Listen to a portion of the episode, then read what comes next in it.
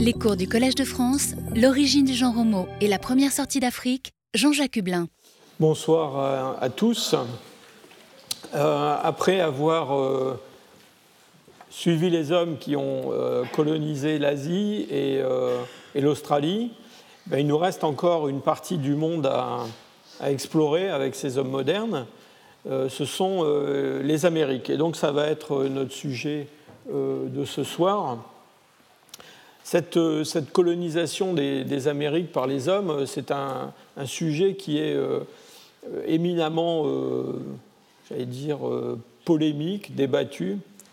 J'espère vous en donner quelques, un, sorte d'avant-goût de ces débats. Euh, je poserai peut-être plus de questions que je n'apporterai de, réponses. Euh, ce, qui, est paradoxal, c'est que alors que euh, l'Amérique du Nord est une des régions du monde où, probablement il y a la plus grande concentration de, scientifiques et, de bons scientifiques, eh bien, on, est un petit peu perplexe devant le fait qu'en particulier en Amérique du Nord et, singulièrement aux États-Unis, eh bien, tous ces gens très, très, très compétents, dans le fond, n'ont pas vraiment réussi à complètement élucider euh, l'archéologie de leur propre euh, territoire. Ce, peuplement de l'Amérique, euh, on a imaginé toutes sortes de processus, toutes sortes de, dates, et vous allez voir qu'il est beaucoup question de, savoir quand les premiers hommes sont arrivés en Amérique.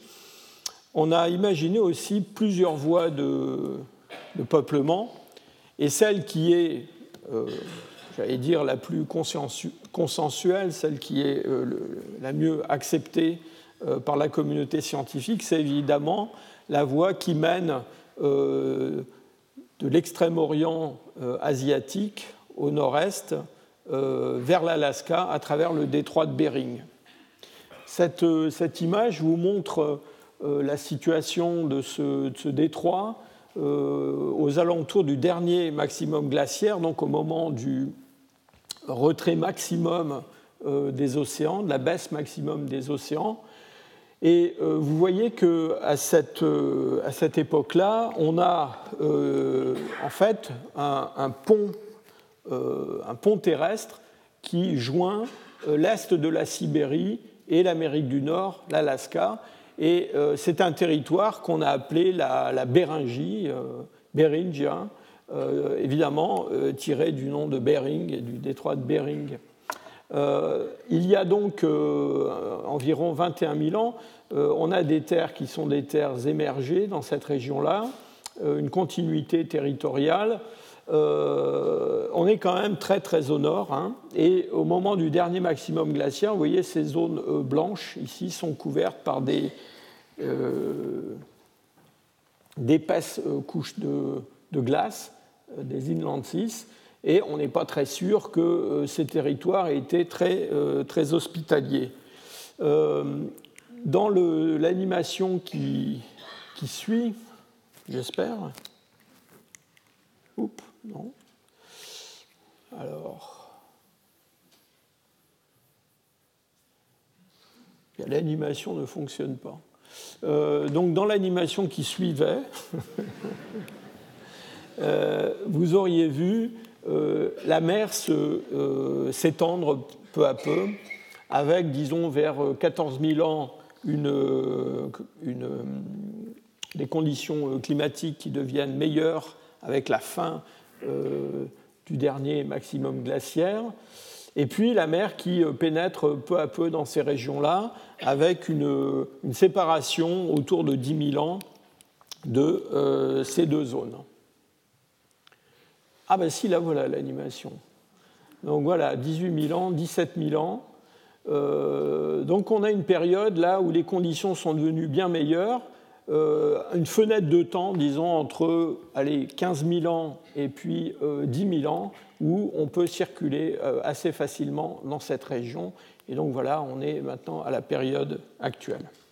Alors une première question qui se pose avant de parler du peuplement euh, de l'Amérique du Nord puis de l'Amérique du Sud, euh, c'est l'âge des euh, premiers peuplements dans ces, régions-là. Alors on a en Alaska, donc du côté américain de la Béringie, on a des sites archéologiques qui ont été datés autour de 14-15 000 ans en, chronologie calibrée. Hein, je vous ai déjà expliqué cette différence entre la chronologie radiocarbone et la chronologie calibrée. Alors c'est particulièrement important quand on discute de cette période de temps-là, parce que ça fait à peu près 2000 ans de différence. Hein. Et on a donc plusieurs euh, sites archéologiques qui sont assez bien euh, acceptés autour de, 14 000 ans calibrés, avec euh, des indications peut-être de présence humaine plus ancienne. et, évidemment, ça c'est une situation qu'on va constamment retrouver dans les sites archéologiques euh, américains, aussi bien nord-américains que sud-américains, c'est-à-dire qu'on a des sites archéologiques où on a des niveaux qui sont euh, assez bien datés, avec des assemblages archéologiques qui ne, font pas, euh, qui ne posent aucun problème pour ce qui est de leur identification. Et puis quand on descend dans la stratigraphie, des choses plus anciennes, qui là deviennent beaucoup plus euh, discutées ou discutables, soit à cause des datations, soit à cause, et c'est souvent le cas, de la nature même de ces, vestiges. Souvent, ce ne sont pas des, assemblages lithiques comme ceux qu'on a l'habitude de voir, mais euh, des traces d'activité humaine, feu, action sur des ossements et choses comme ça.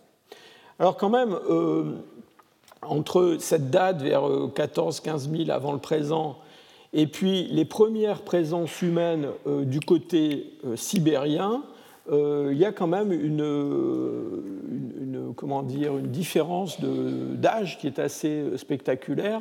On a décrit il n'y a pas très longtemps, alors vous voyez, c'est vraiment dans le nord de la Sibérie, un, gisement qui se trouve sur la rivière Yana et qui est encalibré, daté autour de 31 000.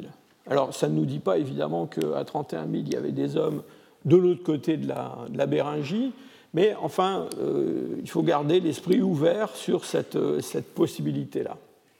En tout cas, euh, ce site de la rivière Yana, il est beaucoup plus ancien que tout ce qu'on avait décrit jusqu'à présent et qui était relativement bien accepté, puisque jusqu'à il n'y a pas très longtemps, on pensait qu'en fait les hommes modernes étaient arrivés sur les bords de l'océan Arctique, disons pas avant 14 000 ou quelque chose comme ça, et donc là, on est avec une présence humaine, en fait, avant le euh, pic du dernier maximum glaciaire, hein, et non pas euh, avant.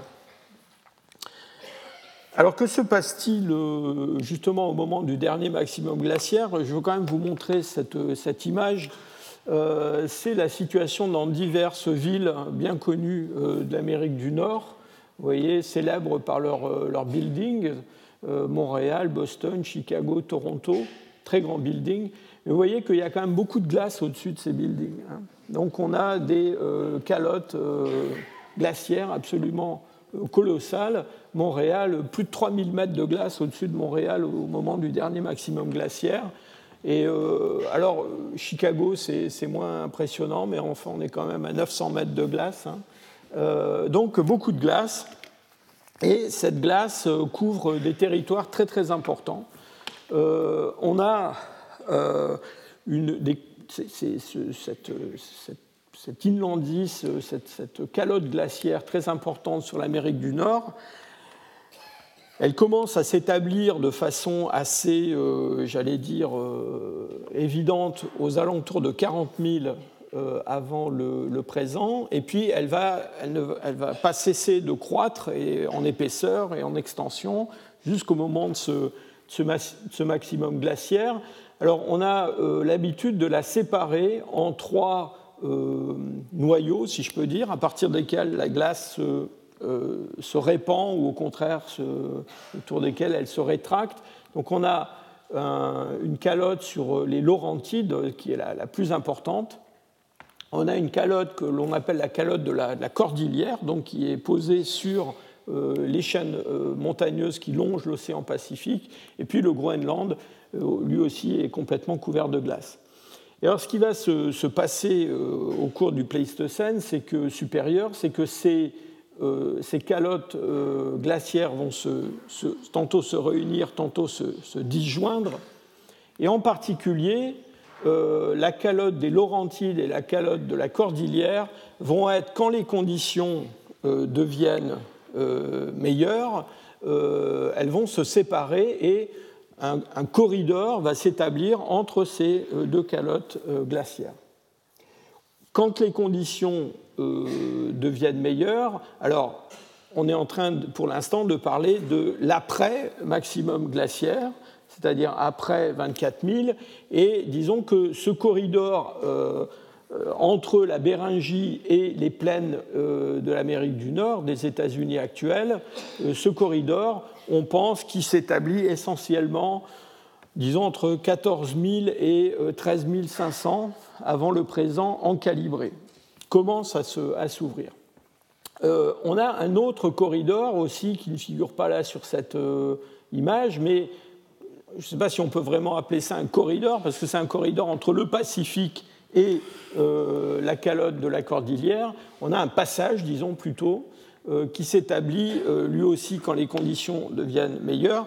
Et apparemment, ce passage-là, lui, a l'air de devenir praticable, ou plus ou moins praticable, un petit peu plus tôt que le corridor entre Cordillère et Laurentide, disons vers 15 000 avant le présent en calibré.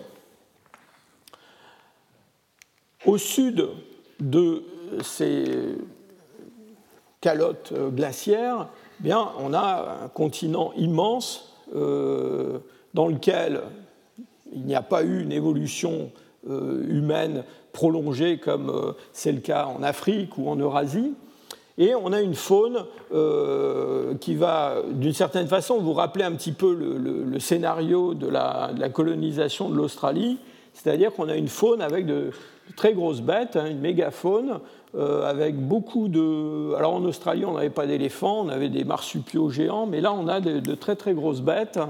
Euh, avant l'arrivée de l'homme, toute une variété d'éléphants, de, mastodontes, des bêtes qui vous rappelle des choses que vous connaissez hein, en termes de félidés, de, grands, de, grands, ursidés, euh, de grands bisons, de choses comme ça, des animaux qui sont un petit peu plus exotiques pour nous quand on pense euh, à l'Amérique, en particulier des chameaux, euh, des choses comme ça.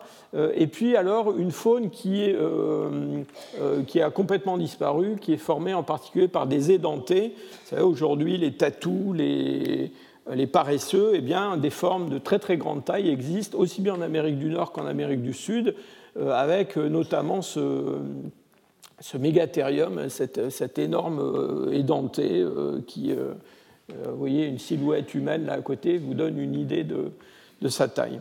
Alors toutes ces, tous ces animaux, enfin, une grande partie d'entre eux vont disparaître à la fin du Pléistocène, au début de l'Holocène, euh, et on a un petit peu le même genre de débat que euh, le débat qui a cours à propos de l'extinction de la mégafaune australienne, c'est-à-dire est-ce que ce sont les hommes qui ont euh, poussé à l'extinction ces animaux ou est-ce que ce sont les conditions climatiques Et on a à peu près, le, encore une fois, le camp des, j'allais dire, des défenseurs des, aborigènes hein, qui pensent que c'est le climat qui est responsable de tout, et puis euh, ceux qui pensent que c'est l'homme qui est responsable. Euh, alors, quand même, ce qui est important à noter, c'est que, euh, quel que soit le rôle du climat, les extinctions en Australie dont on parlait, c'était autour de 40 000, 45 000. Ici, c'est plutôt autour de 10 000, 11 000, quelque chose comme ça. On aura l'occasion d'en reparler lors de notre prochaine rencontre. Alors les, premières, euh, euh, enfin l'archéologie préhistorique américaine euh, a une histoire assez, assez longue, et au début du XXe siècle, on a identifié toute une série de, complexes, d'unités archéologiques, et en Amérique du Nord en particulier, on a reconnu dès les années 20 une succession de complexes qui sont caractérisés par la production de pointes euh, qui sont des pointes de projectiles euh, ou du moins de lances euh, et sont des, des, objets qui sont façonnés de façon extrêmement soigneuse. Vous voyez, ce sont des pointes retouchées par bifacial, retouchées par pression, et à la base de laquelle on a une, une, base concave et un grand enlèvement qui permet l'emmanchement très solide de ces, euh, de ces pointes. Les plus anciennes, les mieux connues, ce sont celles qui appartiennent à un complexe qui s'appelle Clovis, du nom d'une ville du Nouveau-Mexique où on a découvert pour la première fois ces objets. Alors on connaît des gisements du complexe de, Clovis euh, un peu partout euh, en Amérique du Nord, surtout dans le, je dirais, dans le centre, dans les grandes plaines, euh, depuis le Montana jusqu'au Nouveau-Mexique, mais on en a aussi beaucoup plus à l'est. Hein ces, pointes ne euh, sont évidemment pas la production unique de ces hommes. Hein. Il y a d'autres euh, outils, euh, des, grattoirs, des, burins, enfin un assemblage lithique comme on peut en attendre dans le paléolithique de ces périodes-là. Ces hommes semblent être assez mobiles. souvent, ces, ces, pointes sont fabriquées dans des matériaux qui ne sont pas des matériaux locaux et ils ont une une activité de prédation qui semble assez tournée vers les très grosses bêtes, en particulier les éléphants. Et on a un certain nombre de sites où on a des, sites de boucherie de, de, mastodontes, de mammouths, euh, par ces euh, chasseurs du complexe de Clovis. Euh, mais pas uniquement, évidemment. Hein. On a aussi d'autres faunes qui sont, enfin, d'autres éléments fauniques qui sont chassés par ces hommes. Alors, cette, ce complexe de Clovis, il est relativement bien daté parce qu'on a beaucoup de sites, hein, et puis on a pu faire énormément de datation carbone 14. Et en fait, c'est un complexe, euh, une unité archéologique qui a une, durée assez brève en réalité, hein, disons centrée autour de 13 euh, 000 avant le présent, encore une fois en calibré. Euh, donc je vous ai mis des dates là de de 13 200 à 12 600. Alors, suivant les publications, il y a un siècle ou deux en moins d'un côté ou de l'autre, mais c'est en gros autour de cette, date de 13 000. Très longtemps, et encore aujourd'hui pour beaucoup d'archéologues américains, c'est la première industrie, c'est le, premier, premier complexe qu'on connaisse en Amérique du Nord. Et donc, l'idée, euh, ça a été que très longtemps, et encore pour beaucoup de gens, c'est que la colonisation de l'Amérique du Nord a été opérée par ces euh, chasseurs du complexe de Clovis. On va revenir sur cette, euh, cette hypothèse tout au long de mon exposé. Alors à la suite de ce complexe de Clovis, eh on va trouver toute une variété euh, d'industries qui vont se succéder dans différentes régions d'Amérique du Nord, d'Amérique du Sud, euh, et très souvent, on les a caractérisées par euh, des pointes de projectiles qui ont une typologie extrêmement variée, et donc on peut suivre millénaire après millénaire, et même quasiment siècle après siècle, l'évolution de, de, ces pointes de projectiles euh, dans euh, différentes euh, régions. et on a donc donné des noms à ces industries qui sont souvent des noms tirés de, de, petites villes, de noms de lieux où se trouvent ces sites. Et donc on a, après ce complexe de, de Clovis, on va trouver le complexe de, Folsom, de Plainview, de Dalton, de Cumberland, etc., etc. Il y en a toute une, une, variété. Euh, je fais juste un, bref arrêt sur euh, le complexe de, Folsom. Euh, vous voyez, c'est le complexe qui suit immédiatement celui de, Clovis. Et on a des pointes qui ressemblent un petit peu aux pointes de Clovis. Elles sont plus petites, elles ont un enlèvement euh, un amincissement qui est euh, beaucoup plus important, donc un type d'emmanchement un petit peu différent. Et euh, ces pointes de Folsom ont, eu historiquement un, impact très très fort quand on a découvert les premiers sites. Parce que ça a vraiment été, j'allais dire, on a pu saisir l'impact, euh, l'activité de ces chasseurs, ces premiers Amérindiens sur la faune locale, notamment avec, dans le gisement euh, de, euh, de Folsom, eh bien, excusez-moi, dans le gisement de Folsom, des pointes comme celle-là découvertes entre les côtes de, bisons qui avaient été chassés par, par ces hommes. Et là, voilà une de, ces premières pointes de Folsom découvertes encore fichés entre les, les côtes de ce, de ce bison. Alors, en gros, l'idée, c'est quoi? L'idée, c'est que dans cette hypothèse de, Clovis, hein, je reviens à cette hypothèse de Clovis, c'est qu'on a, euh, donc, en Alaska, dans la Béringie, on a des industries qui sont datées, disons, autour de 14 000 ou plutôt après 14 000 en calibré. Et en gros, on, essaye de, raccrocher euh, euh, ce complexe de, de Clovis à ces assemblages. Alors, on n'a pas d'industrie de, Clovis en Alaska comparable à ce qu'on a aux États-Unis. Euh, États-Unis non Alaska compris, bien sûr. Euh, on a euh, deux industries, une que l'on appelle le, complexe Nenana, de la vallée de Nenana, et une autre qu'on appelle le complexe Nedali, qui sont autour de ces âges, et dans lequel on a des petites pointes triangulaires comme celle-là, et puis des objets bifaciaux dans le fond, euh, beaucoup d'archéologues voient une, continuité possible entre ces industries et puis euh, ce qu'on va trouver euh, un petit peu plus tard, plus au sud. L'hypothèse que, que l'on a faite, c'est que donc, au moment de la, de la, du début de la déglaciation, eh bien, encore une fois, vers 14 000, 13 500, eh bien, on a une ouverture de ce corridor euh, entre le glacier des Laurentides et celui de la Cordillère, et qu'à ce moment-là, ces populations de chasseurs-cueilleurs qui vivent en Alaska vont passer à travers ce corridor et donner tous ces euh, gisements euh, que l'on a assignés à l'industrie de Clovis. Donc ça, c'est le, j'allais dire, c'est l'orthodoxie.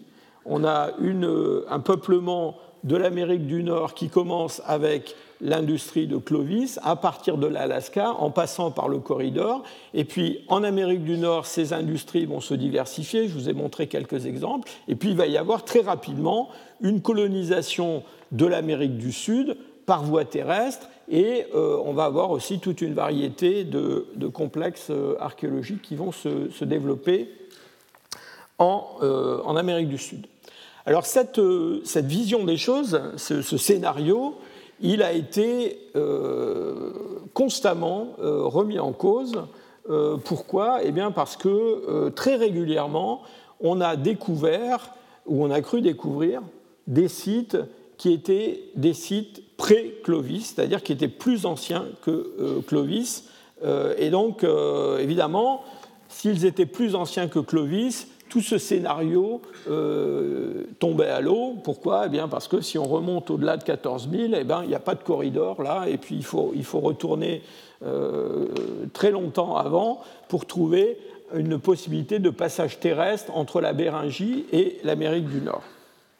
Alors je vous ai dit, on a trouvé ou on a cru trouver, pourquoi? Eh bien Parce que euh, très très souvent, ces sites qui ont été décrits comme des sites pré-Clovis ont été euh, extrêmement euh, critiqués par la suite, soit euh, à cause des datations qui ont été faites dans les sites, soit en raison de la nature même des, restes archéologiques qui étaient trouvés. Et je, le répète, et je vais le répéter certainement encore plus d'une fois ce soir, très généralement, ce sont des sites où on a, j'allais dire, un vrai site archéologique avec des vraies industries, euh, Clovis ou, plus tardives, et la, question se pose sur ce qui se trouve en dessous en stratigraphie. Alors il y a eu des dates, euh, quand je dis pré-Clovis, ce n'est pas seulement 15 euh, 000 ans ou 18 000 ans, hein. parfois c'est beaucoup plus que ça, 60 000 ans, 30 000 ans, des choses tout à fait extraordinaire. Je vais vous montrer deux sites qui sont des sites qui ont été euh, récemment très très, euh, j'allais dire, euh, visibles pour démontrer cette présence de l'homme dans les Amériques avant le complexe de Clovis. Alors il y a un site qui a été beaucoup discuté récemment, qui est un site qui se trouve au Texas, et qui s'appelle euh, Debra L. Friedkin Et c'est un site dans lequel on a, vous ne le voyez peut-être pas sur cette diapositive, mais cette ligne rouge ici, c'est un, euh, un, niveau qui contient une industrie, un complexe de Clovis. Et on a, euh, alors c'est un site qui a été fouillé très récemment, vous voyez, cette publication, elle date de, 2011, elle a été publiée dans, Science, bon, qui publie quand même des choses généralement euh, sérieuses. et on a dans ce site euh, un niveau archéologique qui a livré bah, des outils, euh, enfin en tout cas des, objets euh, clairement taillés, du débitage et puis des objets retouchés. Et ce site a été daté par OSL, donc par des techniques de luminescence, et on a un niveau auquel on a donné le nom de complexe de Buttermilk Creek, et ce Buttermilk Creek, c'est un, assemblage que l'on date euh, entre 13 200 et plus de 15 000 ans. Alors là, on euh, n'a pas de corridor hein, pour, pour, arriver au Texas à partir de la Béringie. Et donc voilà euh, un site qui récemment a été souvent cité comme une preuve de la présence de l'homme pré-Clovis en Amérique du Nord. Donc cette, publication dans Science, elle date de 2011. Eh bien, en 2012, on a déjà un papier qui sort, euh, qui est publié dans le Journal of Archaeological Science, qui est peut-être moins visible que euh, Science, mais qui est considéré comme un journal très sérieux par les archéologues. Et c'est une critique en règle euh, de la fouille et de, l'analyse de ce site et de cette industrie de Buttermilk Creek Complex. Euh, pourquoi? Eh bien Parce que, en gros, d'abord, la précision des dates OSL est un petit peu remise en cause dans le, papier, mais surtout, ce que, disent ces, auteurs, c'est que les objets qui sont trouvés dans le niveau en dessous du niveau Clovis, eh bien, dans le fond, sur le plan technologique, bah, c'est du Clovis en fait. Et leur idée, c'est que, euh, en fait, ces objets sont des objets qui, par des processus euh, euh, à définir, mais sont, ont pénétré dans le niveau qui est sous-jacent. Et que donc on se trouve avec une intrusion de matériel Clovis, des, quelques éclats, quelques objets de débitage, quelques objets un peu mal fichus, qui sont entrés dans ce niveau là en dessous. Alors je vous, donne cet exemple parce qu'il est absolument typique. On pourrait passer plusieurs euh, heures à faire la revue de nombreux sites nord-américains avec à peu près toujours le même genre d'argumentation, c'est-à-dire un site archéologique admis par tout le monde, et puis en dessous des choses plus anciennes, euh, discutables euh, pour une raison ou pour une autre. Alors on a un autre site, là on passe à quasiment à l'autre bout de l'Amérique, euh, qui a aussi euh, été extrêmement euh, discuté et qui est, qui est, souvent cité comme, j'allais dire, un site, une preuve sérieuse de la présence de l'homme dans les Amériques avant le complexe de Clovis, c'est le site de Monteverde. Alors Monteverde, vous voyez, c'est au Chili, c'est très très bas, hein, c'est très très bas vers le sud. en fait, c'est un complexe de sites, il y, il y, en a plusieurs, il y a un Monteverde 1, un Monteverde 2, et puis d'autres sites qui sont autour. Alors celui sur lequel à peu près tout le monde a l'air de s'entendre, euh, c'est le site de Monteverde 2, où on a euh, un niveau euh, archéologique qui est scellé et qui a l'air de dater de 14 500 en calibré. Et donc là, on est très nettement avant les datations les plus anciennes de Clovis en Amérique du Nord. Alors le problème de, Monteverde, euh, c'est que c'est un site qui ressemble pas tellement au site archéologique dont on a l'habitude. Hein. C'est un milieu un peu euh, marécageux, tourbeux, dans lequel de, nombreuses, euh, de nombreux vestiges organiques se sont conservés. Alors, du côté de, l'industrie lithique, ce qu'on a l'habitude de voir dans, les sites archéologiques, c'est un petit peu décevant parfois. Euh, on a beaucoup d'objets qui sont des objets dont on reconnaît qu'ils sont euh, d'origine anthropique, eh bien parce que euh, la matière première, ce n'est pas une matière première locale, donc ce sont des, objets qui ont été transportés.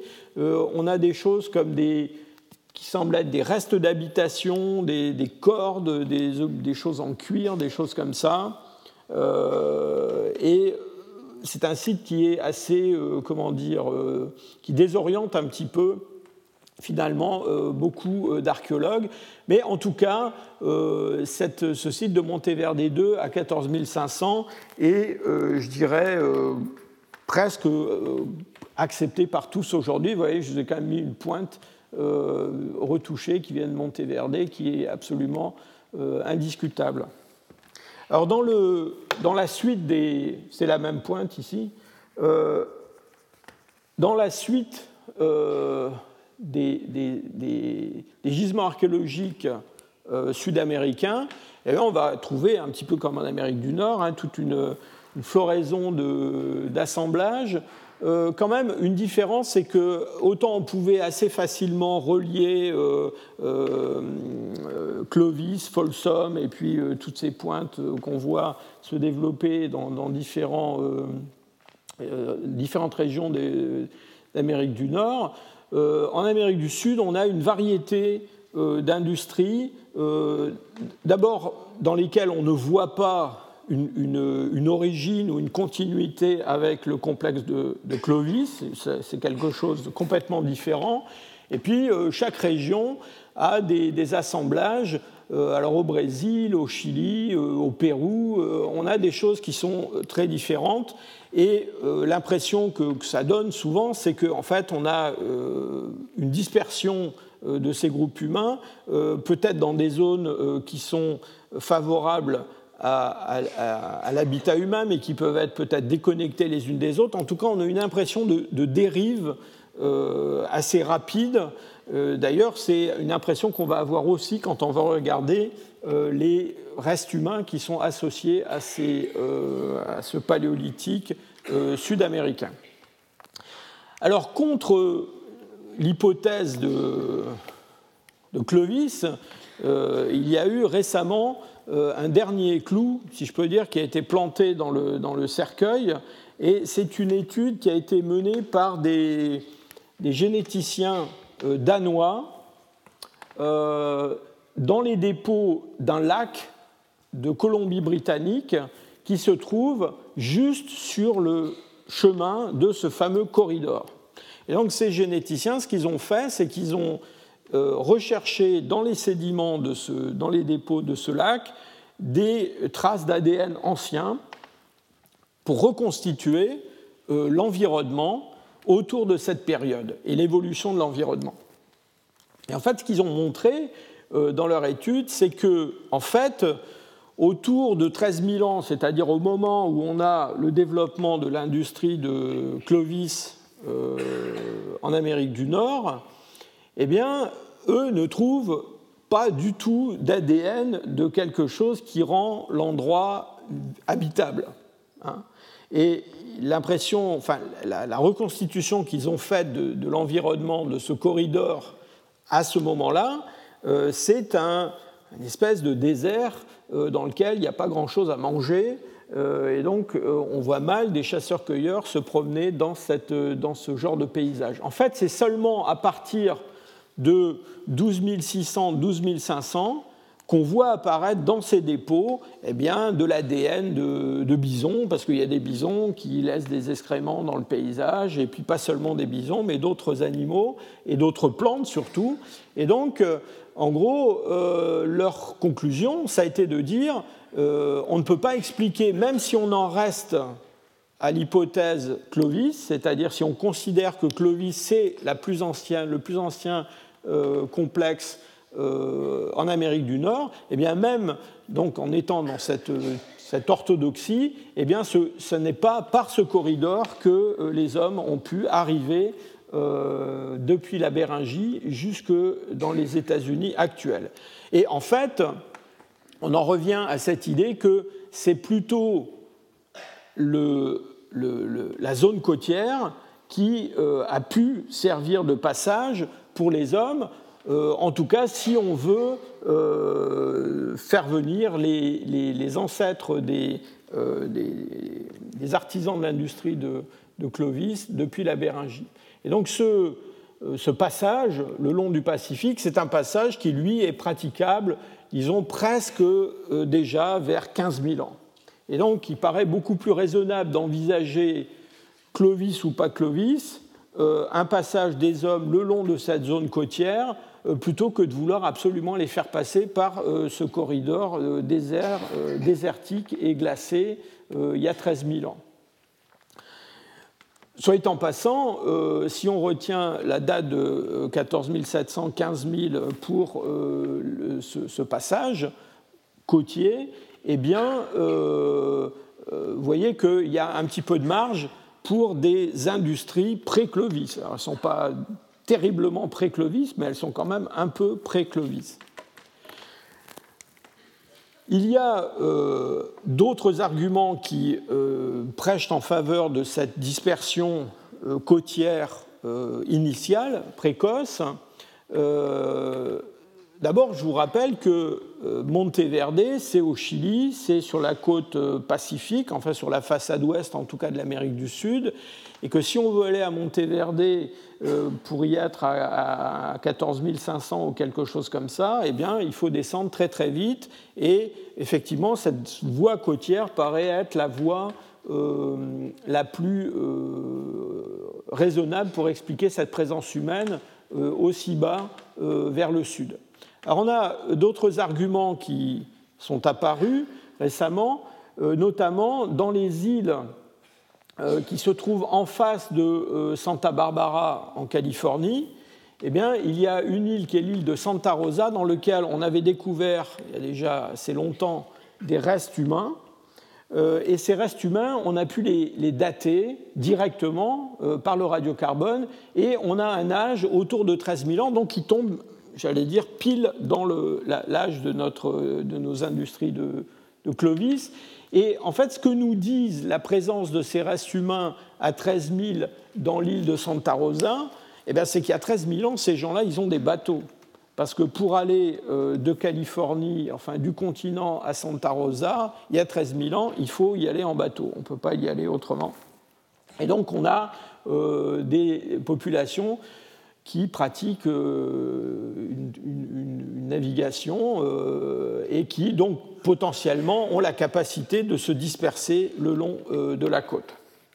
Donc, j'allais dire, l'alternative à l'hypothèse corridor plus Clovis, et c'est l'alternative qui est la plus, j'allais dire, fréquemment retenue aujourd'hui, c'est passage le long de la zone côtière et probablement euh, dès avant euh, les industries de, Clovis, peut-être euh, vers 15 000. Alors, les archéologues sont des gens créatifs et pleins d'imagination et on ne s'est pas restreint à cette, ce passage côtier. Donc on a envisagé d'autres possibilités pour le peuplement de, des Amériques donc voilà le, corridor, je vous en ai parlé. Alors le passage côtier, euh, euh, une des questions, c'est de savoir si les populations qui l'ont emprunté sont des populations qui viennent bien de la Béringie. Euh, vous allez voir qu'il y a des, gens qui ont proposé une, source beaucoup plus lointaine, hein, en Asie, voire beaucoup plus loin que ça. On a aussi envisagé, alors ça c'est assez extraordinaire, on a aussi envisagé un peuplement de l'Amérique à partir de l'Europe. Hein. je vais vous dire un mot de ça.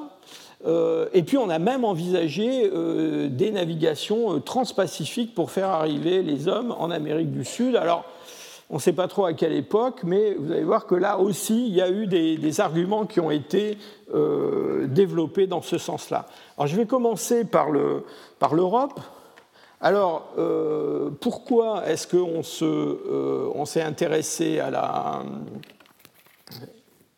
Excusez-moi. Pourquoi est-ce qu'on s'est intéressé à, l'Europe? Eh bien parce que euh, certains ont cru reconnaître dans ces pointes bifaciales qu'on trouve dans les industries de Clovis, de Folsom, etc., ou avant, dans le fond, une réminiscence de ces belles feuilles de laurier, de saule, etc., que l'on trouve dans le solutréen de, la France et du nord de l'Espagne. Et donc l'idée, c'était en fait de faire venir, alors sur la façade est des États-Unis, des hommes à partir de l'Europe euh, porteurs de cette technologie. Alors, c'est vrai que si on, regarde euh, de façon un peu superficielle tous ces objets, et, surtout si on les trie, on va trouver de temps en temps euh, une pointe à base concave solutréenne qui ressemble un petit peu à certaines de ces pointes qu'on trouve en Amérique du Nord. Et en particulier, il y a un gisement qui s'appelle Cactus Hill en Virginie, qui lui aussi a donné lieu à des tas de, bagarres à propos de sa datation, mais certains, euh, j'allais dire, euh, euh, certains spécialistes ont cru reconnaître des niveaux qui avaient 18 000 ans. Donc 18 000 ans, des objets qui, vont donner les pointes de Clovis, le solutréen, tout ça, ça paraissait une possibilité. Alors je dois dire que quand je raconte ça comme ça, ça paraît un petit peu quand même tiré par les cheveux. Il y avait aussi des arguments d'ordre génétique, et en particulier, il y a chez les Amérindiens, chez les Amérindiens actuels certains euh, haplogroupes, en particulier un haplogroupe mitochondrial qui s'appelle X2A, que l'on trouve, que l'on apparente à des haplogroupes que l'on trouve en Europe. Alors, en fait, euh, bah, pour faire aller euh, les, euh, les, solutréens jusqu'en Amérique, eh bien, il faut quand même leur faire traverser l'Atlantique en bateau ou alors en marchant le long de la banquise depuis voilà, le sud-ouest de la France jusqu'au sud du Groenland, le Labrador et puis l'Amérique. Bon, c'est pas une, idée qui a quand même retenu le, enfin qui a déclenché l'enthousiasme général. C'est quand même souvent cité comme quelque chose d'un petit peu euh, folklorique. Alors, on a aussi des discussions sur euh, des, sites qui pourraient euh, donner des âges beaucoup plus anciens que Monteverde II, ou euh, ce site texan dont je vous ai parlé tout à l'heure. Alors là, on parle d'industries pré-Clovis, mais qui sont des industries pré-Clovis pas à 15 000, mais qui sont des industries pré-Clovis à 18 000, 20 000, 30 000, etc. Alors déjà, à Monteverde, eh bien, on a d'autres sites dans la région, de Monteverde 2, on a un Monteverde 1 et, euh, et un autre site qui s'appelle Chinchiguapu Creek 1, euh, dans lequel on a récemment publié euh, des objets qui viennent d'un niveau archéologique qui serait daté à 18 500. Enfin, j'ai quand, quand même voulu vous montrer ces objets parce que, encore une fois, ce sont des choses qui ne sont pas très spectaculaires, c'est le moins qu'on puisse dire. Hein, euh, et souvent, ces, objets déclenchent un certain scepticisme. Alors, une des questions souvent qui est poser si on accepte la présence de l'homme en Amérique du Sud ou ailleurs, d'ailleurs en Amérique du Nord, disons à 18 000, à 20 000 ou, avant, dans le fond, c'est pourquoi euh, ces hommes ils ne se sont pas, euh, j'allais dire, manifestés plus tôt. Dans le fond, pourquoi ces sites sont aussi euh, rares et pourquoi la densité de population est restée aussi faible? Alors on a le même genre de, de débat à propos d'un site qui est un site brésilien, alors qui a aussi euh, été euh, très euh, commenté dans les, dans les médias. Et ce n'est pas un site, d'ailleurs, c'est une série de sites dans cette vallée de, Pedra Furada au Brésil. À cette, ces sites de, Pedra Furada sont, des sites archéologiques avec des niveaux, disons, datés entre 11 000 et 6 000 que personne ne, discute, hein, où il y a des, restes archéologiques indiscutables et d'ailleurs un art rupestre tout à fait euh, spectaculaire dans ces régions-là. Alors là où tout le monde n'est pas d'accord, c'est sur les niveaux qui sont les niveaux euh, les plus anciens de ce, site de, de Pedra Furada. Alors, euh, d'abord, je vous ai mis cette photo, que vous ayez une idée un petit peu du, genre de dépôt dans lequel on trouve ces, industries. Vous voyez que ce sont quand même des dépôts où il y a beaucoup de, galets. Et donc, euh, euh, fouillant dans ces galets, eh bien, on trouve de temps en temps des galets qui ont l'air travaillés, qui ont l'air taillés. Surtout quand on les dessine. Quand on les voit en photo, on les voit plus comme des galets qui sont euh, cassés. Et donc, euh, certains de ces niveaux, là, ce niveau C7 par exemple, hein, qui est le niveau que vous voyez là en bas, euh, il a été daté vers 23 000. Et il y a des dates beaucoup plus anciennes hein, dans ces sites, on remonte à, 30 000. Alors, la présence humaine, entre guillemets, dans, ces, dans ce site, elle est liée d'abord à la présence de ces, de ces artefacts, des artefacts, euh, et puis aussi euh, à la présence parfois de feu. Alors, le feu, euh, bah, c'est un petit peu comme les, galets, c'est-à-dire que ça a une présence naturelle, et ce n'est pas forcément l'homme qui a allumé un feu, il y a des feux qui sont naturels.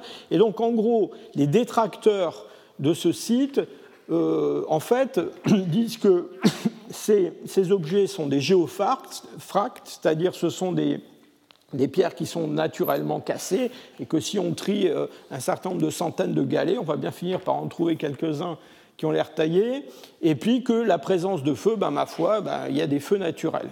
Alors récemment, quand je dis récemment, c'était il y a quelques semaines seulement, il y a une nouvelle, euh, si je peux dire, un nouveau euh, argument qui a été amené à ce débat.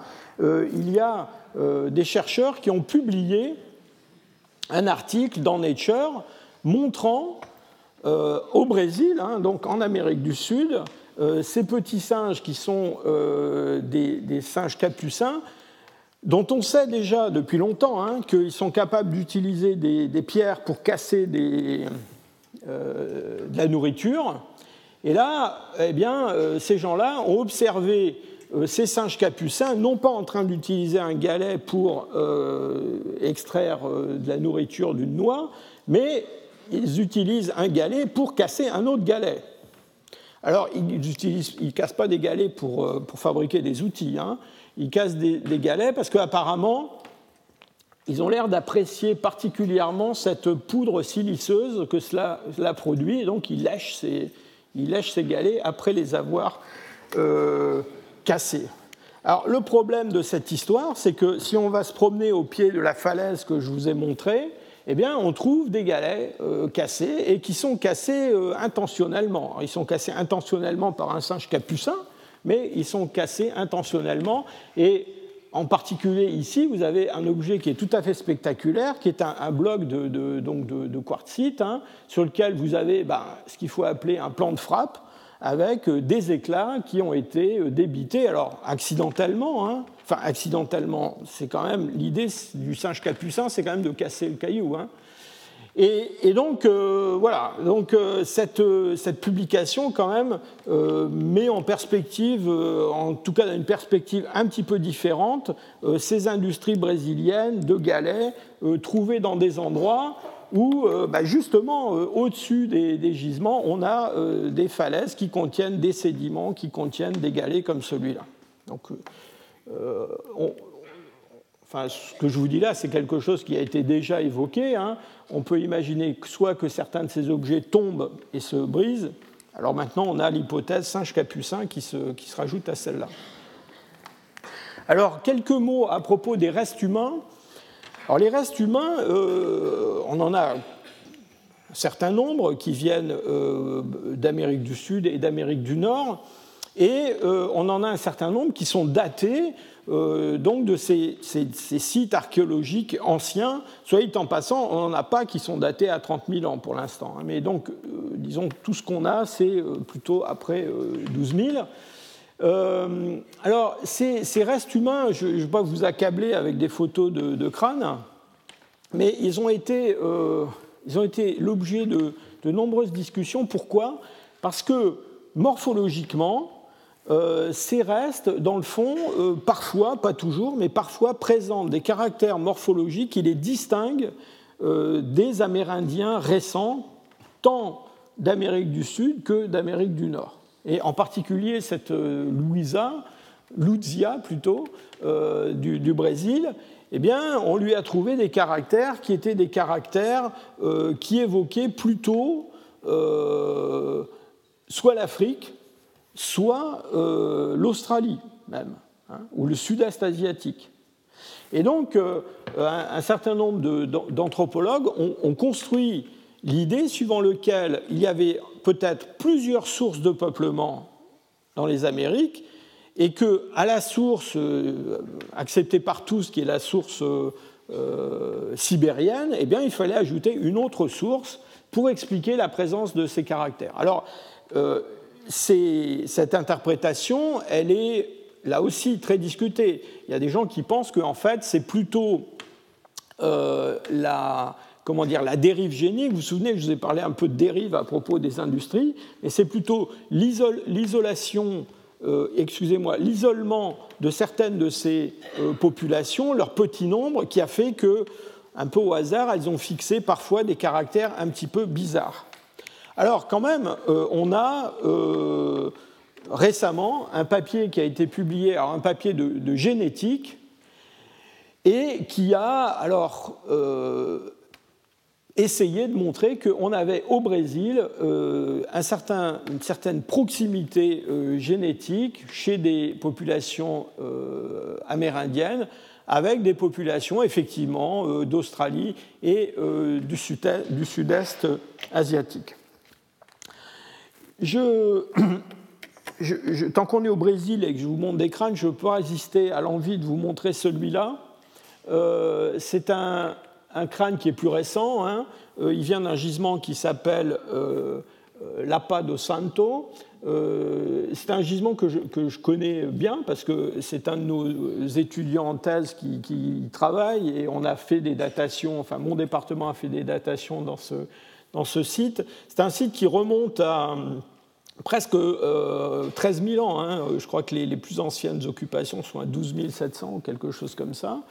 Euh, ce qui est remarquable dans ce site, c'est qu'on a des, sépultures. Et alors surtout, on a des sépultures où il y a des interventions humaines tout à fait euh, extravagantes. Et cette photo que je vous montre là, eh c'est la photo de la première décapitation qu'on connaisse en Amérique du Sud, même en Amérique tout court.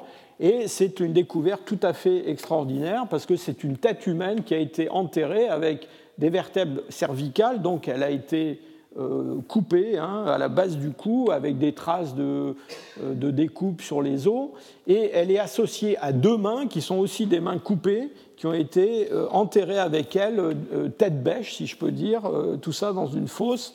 c'est assez remarquable. Les Sud-Américains ne s'en sont pas euh, n'en sont pas restés là en matière de décapitation. Ils ont, ils ont, continué assez longtemps dans cette, euh, dans cette veine, mais celle-là est euh, la, plus ancienne et la plus remarquable. Je vais vous montrer aussi un autre crâne qui, a fait couler beaucoup d'encre. C'est un, pas seulement un crâne, c'est un, squelette en fait, hein, qui vient alors lui d'Amérique du Nord, de l'État de Washington, un endroit qui s'appelle Kenwick. Et il date euh, aussi aux alentours de 9000 ans. Je vous le montre parce qu'il y a eu à propos de l'homme de Kenwick à peu près le même genre de, débat qu'à propos de Lucia. Alors, euh, on a d'abord étudié ce crâne euh, de façon, j'allais dire, classique, hein, avec les méthodes de, l'anthropologie physique, de la craniométrie. Et et alors, il faut dire que cette, étude a pris un relief euh, tout à fait particulier parce que les tribus indiennes qui vivent dans la région ou pas loin de la découverte de Kenwick, assez vite ont réclamé qu'on leur rende ces restes, qui étaient datés euh, donc de, 9000 ans, euh, dans le fond, en, en faisant argument d'un lien de, parenté, un lien d'ancêtre à descendant entre ces tribus et l'homme de, Kenwick. Et donc leur idée, c'était de le récupérer pour l'inhumer comme il se doit. Et donc euh, l'analyse de, l'homme de Kenwick a, été, euh, j'allais dire, euh, placée sous, sous, haute tension parce qu'un des enjeux a été de savoir si en fait cet homme de Kenwick avait la moindre relation avec ces populations amérindiennes. Et les, premiers anthropologues qui ont étudié spécimen, eh bien, en fait, sont arrivés à la conclusion qu'il n'avait pas grand-chose d'amérindien. Alors je vous passe tous les détails. Euh, on a évoqué, euh, on a même évoqué une, proximité avec les Européens hein, actuels. On revient à nos histoires de, de Solutréens. Mais pendant longtemps, l'opinion dominante à propos de l'homme de Kenwick, c'est qu'il avait des caractères, en fait, qui le rapprochaient plutôt de populations euh, circum-pacifiques et vous vous souvenez, je vous ai dit que euh, cette route côtière, on pouvait la, brancher, la faire partir de la, de Béringie, mais on pouvait aussi la faire partir de beaucoup plus bas, de beaucoup plus à l'ouest. Et donc l'idée, c'était plutôt du côté des, des Aïnous, des, des, gens comme ça, qu'il fallait aller chercher l'origine de cet homme de Kenwick.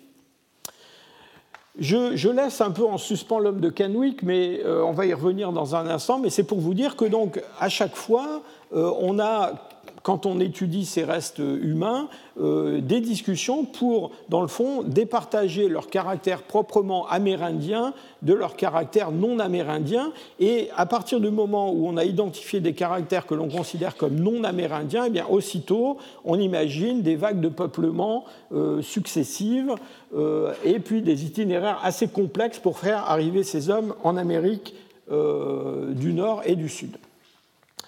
Alors, pour conclure, eh ben, je voudrais conclure avec la génétique, parce que depuis euh, deux ou trois ans, il y a eu plusieurs articles, soit de paléogénétique, soit de génétique des populations, qui sont venus apporter, sinon une solution à tous ces débats, mais en tout cas un petit peu de, lumière. Et parfois avec des résultats tout à fait euh, surprenants.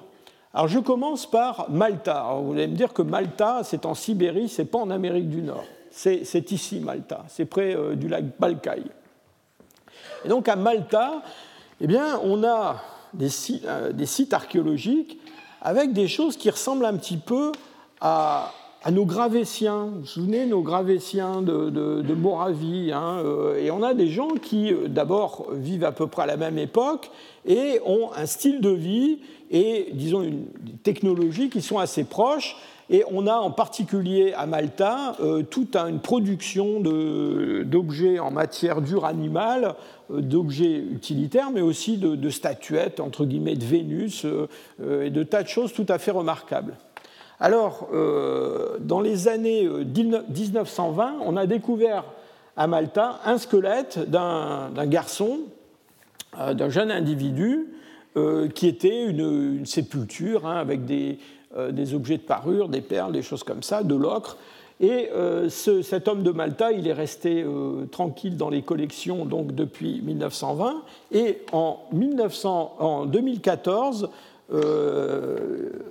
une équipe a extrait de l'ADN fossile de cet homme de Malta et l'a comparé eh bien, à ce qu'on connaissait euh, en Amérique du Nord, en Asie et en Europe. Alors, la surprise de cette, de cette, de cette étude, ça a été qu'en en fait, cet homme euh, de Malta, et ça a été confirmé par une étude d'un autre site euh, pas très loin, eh bien, il se trouve en fait assez proche génétiquement des populations de l'ouest de l'Eurasie. Hein? Alors ça, ça a été confirmé à la fois par euh, l'haplotype de l'ADN mitochondrial, par le chromosome Y, mais même par les autosomes. D'accord? Et donc, en fait, euh, euh, ce qui semble se passer, c'est que à côté des populations véritablement sibériennes, eh bien, on a à un moment du Paléolithique une expansion de populations qui sont connues dans l'ouest de l'Eurasie, dans le Paléolithique supérieur européen, et eh bien jusque dans cette partie de la Sibérie. Donc ça, ça a été euh, la première euh, chose tout à fait surprenante à propos de Malta. Et la deuxième chose extrêmement surprenante à propos de Malta, eh bien, c'est qu'on s'est rendu compte que euh, quand on regardait l'ADN des Amérindiens actuels, eh bien, ce qu'on y trouvait, c'est qu'en en fait, il y avait effectivement une origine euh, sibérienne, asiatique, proche des, Chinois actuels, si vous voulez, mais que à peu près disons, entre 14 et 40% de l'ADN des Amérindiens actuels vient de ces populations qui ont laissé derrière elles le squelette du garçon de Malta. Donc, en d'autres mots, ça veut dire quoi? Ça veut dire que le peuplement de l'Amérique du Nord, et puis probablement de l'Amérique du Sud après, s'est fait par des gens qui étaient en fait un mélange de sibériens euh, mongoloïdes, si vous voulez, mais avec un mélange assez important avec euh, des populations qui sont des populations proches euh, de ce qu'on avait en Europe. Alors du coup, évidemment, ça explique beaucoup de choses. Ça explique euh, ces études euh, génétiques. Vous vous souvenez ce que je vous ai dit à propos de l'aplotype, des haplotypes X de l'ADN mitochondrial qu'on trouve chez les Amérindiens et qu'on connaît aussi en Europe. Hein? donc là, on a trouvé une explication. Et ça explique sans doute aussi pourquoi on a peut-être chez des des hommes comme l'homme de, Kenwick, eh bien, euh, des caractères qui sont un petit peu différents de ce qu'on a euh, chez, les, euh, chez, les, Amérindiens et qui, pour certains, rappellent ce qu'on a en Europe. Alors, il y a une autre étude paléogénétique qui a été publiée récemment, c'est celle d'un enfant qui vient du gisement de Hanzik dans le Montana. Cet enfant de Hanzik, il est associé, alors lui, à un assemblage Clovis. Et euh, l'enfant de Danzig, eh bien, ce qu'il a montré, c'est que en fait, ça sont les deux hypothèses qui sont les plus euh, défendues, enfin défendables en tout cas. Eh bien, vous voyez qu'il est très proche euh, de la bifurcation entre les populations nord de l'Amérique du Nord et de l'Amérique du Sud. il a déjà, cet enfant de Hanzik, cette cette introgression euh, de matériel qui vient de la population de Malta, donc cette introgression, donc, elle a dû se produire forcément avant, donc forcément avant 12 euh, 600. Et puis, les autres choses que ça montre, c'est surtout que, ben, dans le fond, cet enfant de, de, Hanzik I, eh bien, il est très proche de l'origine des populations amérindiennes. Euh, il est très euh, lié à eux.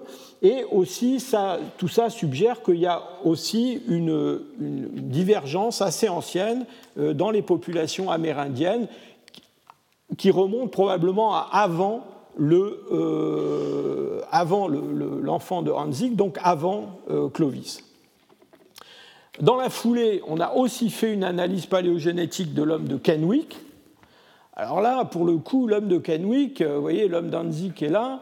Alors l'homme de Kenwick, il est tombé non seulement parmi les Amérindiens, donc très proche des Amérindiens, mais en plus, euh, il, euh, il, est même assez proche d'une des tribus en fait qui réclamait sa restitution.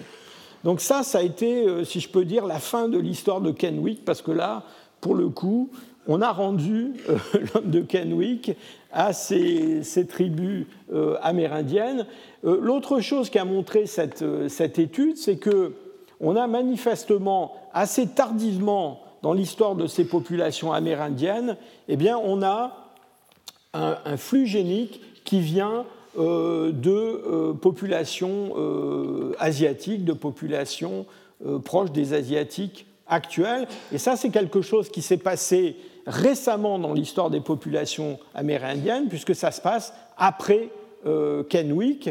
Et encore une fois, ça explique pourquoi ces formes euh, fossiles, ces formes anciennes, eh bien, elles ne sont pas aussi, euh, j'allais dire, amérindiennes que ce que l'on aimerait, comparé à des populations actuelles. Alors pour terminer, je voudrais juste vous euh, présenter cette, figure, qui est une figure tirée d'un papier très récent qui a essayé de faire la synthèse entre euh, toutes ces données à la fois euh, génétiques et paléogénétiques.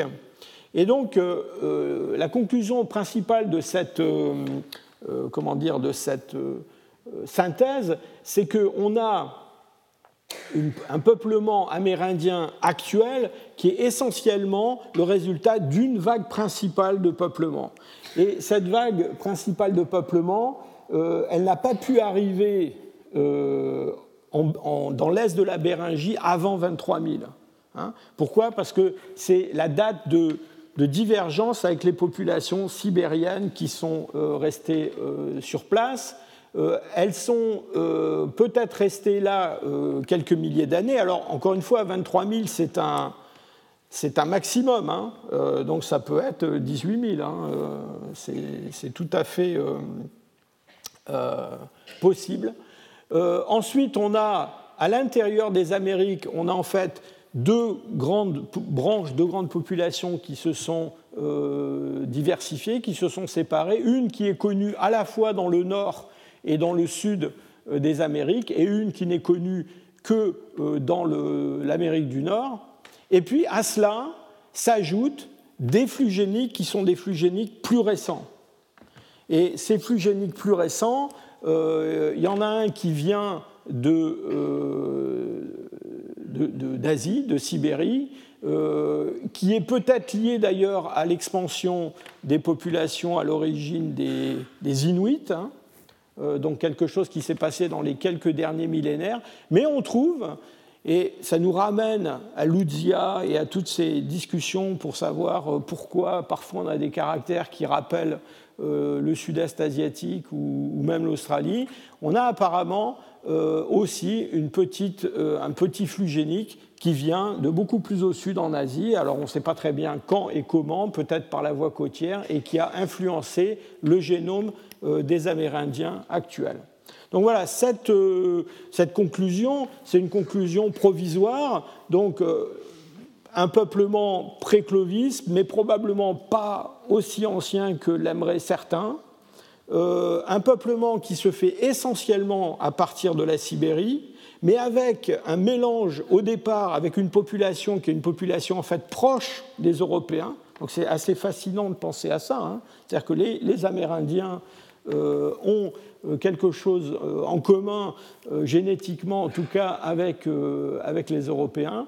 Et puis alors des, des flux géniques faibles mais présents qui sont plus tardifs et qui viennent euh, du monde asiatique et peut-être de beaucoup plus au sud. Voilà, je vous remercie pour votre attention. Retrouvez tous les contenus du Collège de France sur www.colège-2-france.fr.